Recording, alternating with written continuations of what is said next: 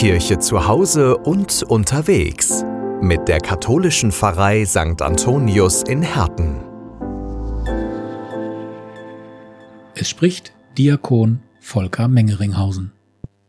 Früchte bringen. Das wird von einem Baum erwartet. Kenne ich noch aus meiner Zeit als Forstwirt. Wenn ein Baum keine Früchte brachte, wurde er gefällt, dann war zumindest das Holz noch nutzbar.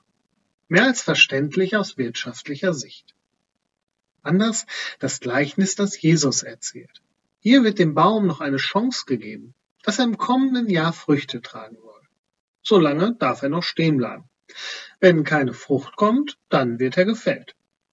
Der Winzer setzt sich für den Baum ein.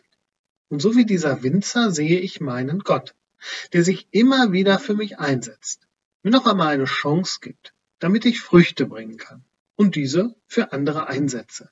Und dabei bin ich wie dieser Feigenbaum. Es wird erwartet, dass ich Früchte bringe. Die Pflege, dass ich Früchte bringe, bekomme ich von Gott.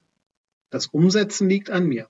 Also auf geht's, lasst uns Früchte bringen und diese für andere einsetzen. Kirche zu Hause und unterwegs mit der katholischen Pfarrei St. Antonius in Herten.